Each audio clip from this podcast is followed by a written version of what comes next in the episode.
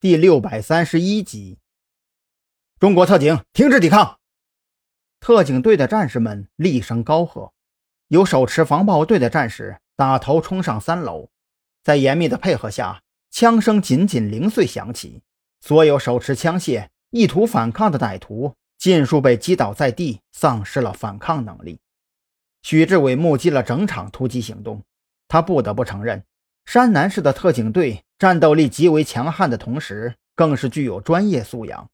他注意到，这些歹徒全都是肩胛骨或者手肘中弹，丧失反抗能力的同时，却又不伤及性命。这种行动风格无疑给负责后续案情调查的缉私队提供了便利。抓捕行动非常顺利，唯一遗憾的是，我们抓到的可能都是一些小杂鱼。特警队队长略有遗憾，他本以为这次能够抓到大鱼。却不成想，这一网下去，全都是些嘴上没有毛的家伙。不，这已经是很大的收获了。缉私队队长却不这么认为。按照他的经验，这些歹徒经过审讯之后，可以得出的信息会很多。顺着他们抓出幕后主使，不过是时间问题罢了。既然缉私队已经完成了抓捕行动，许志伟也就没有理由继续留在缉私队这边了。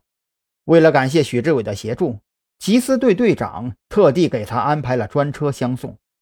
在车里，许志伟这才忽然想起来张扬给自己发的那封彩信，暗道一声糟糕，赶忙取出手机给张扬打了个电话过去。手机铃声响起的时候，张扬正坐在车里假寐，听许志伟说完轨迹图的事儿，他本想挂断电话。许志伟那边却是顺嘴感叹了一句：“老张，我跟你说啊，山南市这边的特警队也太猛了，那阵型做好后期处理啊，根本就不需要加任何特效，简直就是战争大片的感觉呀！”特警队，张扬一个愣神，仔细问了几句，这才知道，缉私队那边已经完成了抓捕行动，不由得一拍脑门：“哎呦，差点耽误了大事儿！”张扬认为，缉私队的抓捕行动已经将山南市这潭死水彻底搅浑。如今金鹏酒店那些大鳄指不定有多着急呢。若是那帮人狗急跳墙，缉私队的抓捕行动就可以再创佳绩了。而这可不是自己想要看到的。挂断电话之后，张扬略微思索了一番，眼下自己必须有所行动，但是。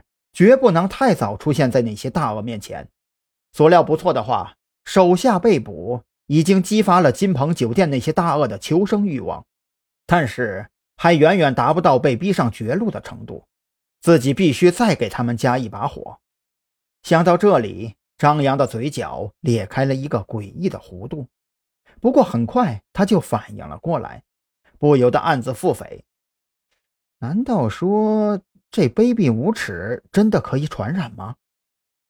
不过这样的情绪没有停留多久，张扬就掏出手机给夏明打了个电话过去。夏执事，有件事儿可能需要麻烦你一下。啊，不麻烦，不麻烦。夏明接到张扬的电话，自然是喜出望外，也不管张扬接下来要说的到底是什么事情，反正满口答应下来肯定没错。你帮我通知一下金鹏商务酒店里那几位，刑警队已经从针对他们的调查行动中撤出。我估计这会儿啊，他们正在跟缉私队的人交接工作。那几位这会儿再不跑，可就真的没有机会了。张扬不急不缓地说着，脸上始终挂着一抹淡笑。